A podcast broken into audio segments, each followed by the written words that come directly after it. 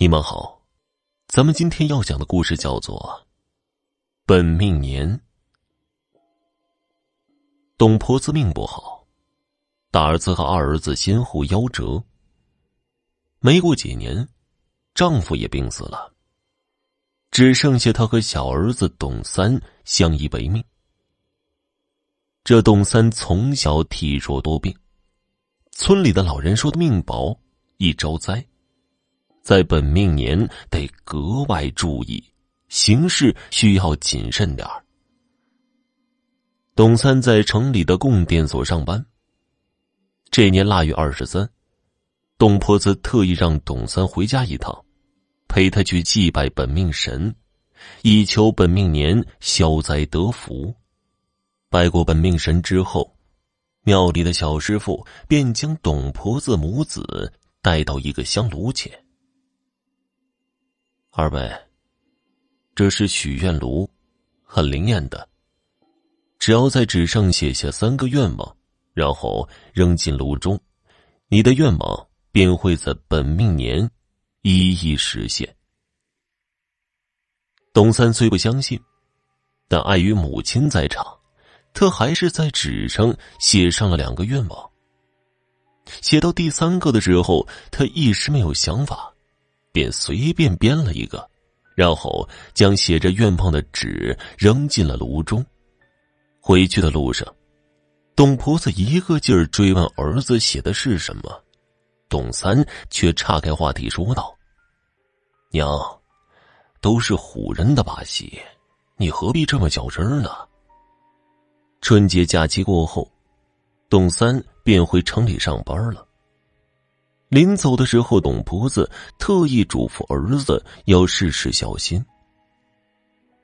供电所来了一男一女两个新人，局长要董三多带的那个叫阿慧的女孩。相处的日子长了，两个人渐渐产生了感情，确定关系后，说好了过了年就完婚。董婆子甚是高兴，但让她高兴的事情远不止这一件。没过两个月，董三因为工作表现出色得到了提升。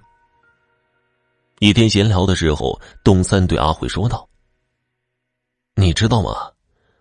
我娘说我命薄，本命年要特别注意。去年年末的时候，我们拜完本命神之后，小师傅让我在纸上写下三个愿望，说扔进许愿炉中，愿望在本命年便可实现。”我写的前两个愿望，分别是找对象和升迁，没想到都实现了。阿慧吃惊的问道：“这么灵吗？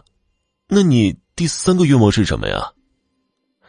第三个就是随手写的，我写的是看遍全国各地的美景。这是空想吧？阿慧听到这儿，不禁笑了出来。眼看这一年快要过去了，董婆子的心也慢慢的放了下来。她现在就等着过年的时候，儿子带着阿慧一起回来看她。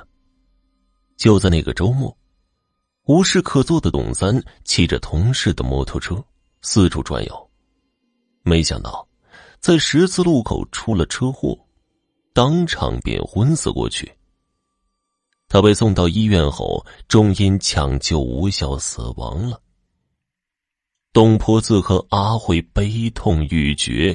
后来在医生的建议下，他们无偿捐赠了东三的眼角膜。这天傍晚，正在忙碌的阿慧接到了一个叫阿山的男人的电话。他说他是一个驴友，由于意外而双目失明。因为移植了董三的眼角膜，才重获光明。我今天已经正式出院了，同时也要开始新的旅程。我会用这双眼睛看遍全国各地的美景。他在电话那头说道。阿慧猛地一颤，他清楚的记得，当时董三说的最后一个愿望就是领略全国各地的美景。他们都认为那是空想，没想到这个愿望居然变成了现实。再过两天就是除夕，家家户户都张灯结彩，远远望去，整个村子一片红火。老黄蹲在自家门前的石阶上，吧嗒吧嗒抽着烟，不时朝村口方向张望着。一只脏兮兮的土狗紧紧靠在老黄身旁，时不时的摇两下尾巴。太阳慢慢的消失在村子的西边。老黄的烟也抽完了，走吧，今天不回来，明天准回。老黄像是在和狗说话，又像是在自言自语。他把烟袋锅在脚下磕了磕，缓缓的站起身来，抖落了肩上的雪，又朝村口看了一会儿，这才走进了院子。老黄属虎的。过了年三十，就是老黄的本命年。老辈人说，本命年犯太岁，太岁当头坐，无喜必有祸，都迷信这本命年是个坎儿。老黄的老伴死得早，他又当爹又当娘的，一个人含辛茹苦的将三个女儿拉扯成人。老黄想等儿女们回来，一家人一起吃饺子、贴春联儿，多喜庆啊！讲到这儿，老黄不觉得笑了。第二天，老黄早早就坐在门前，那条忠心的土狗依旧默默的趴在老黄的身边。老黄的大儿子在城里有一家公司，生意做得挺大的。虽然每个月都给老黄寄了一大笔的生活费，可是从来没有把老黄接到城里一起住的意思。老黄知道，孩子小的时候他就是一根柱子，有他顶着，天就塌不下来。可是现在孩子们长大了，自己能撑起一片天的时候，老黄就成了累赘。大儿子打电话。说是有应酬，今年就不回来过年了。他给老黄寄了一笔钱和一条红腰带。二儿子在城里的医院当医生，他打电话来说过年要值班，就不回来了。他给老黄寄了一笔钱和一条红腰带。今天是大年三十儿，老黄没有像往天一样坐在门口傻等。三儿一大早就打电话过来，说她要去男朋友家过年，就不回来陪老黄了。三儿没有即将回来，却给老黄寄回了一条红腰带。晚上，爆竹声响彻整个村子，只有老黄家里冷冷清清的，他孤零零一个人坐在炕上看着春节晚会。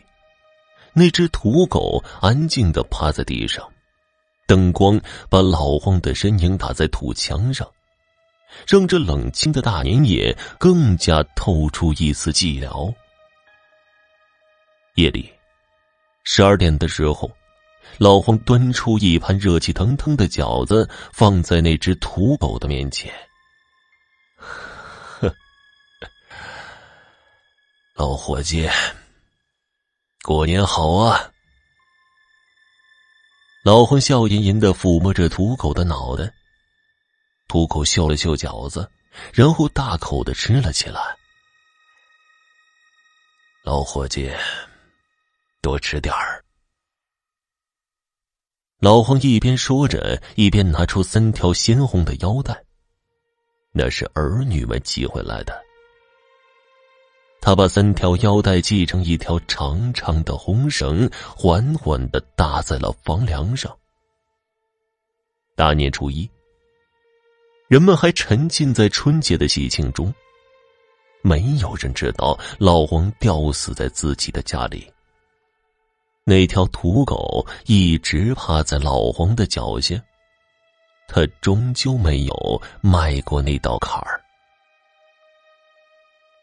好了，听众朋友，本集播讲完毕，感谢您的收听。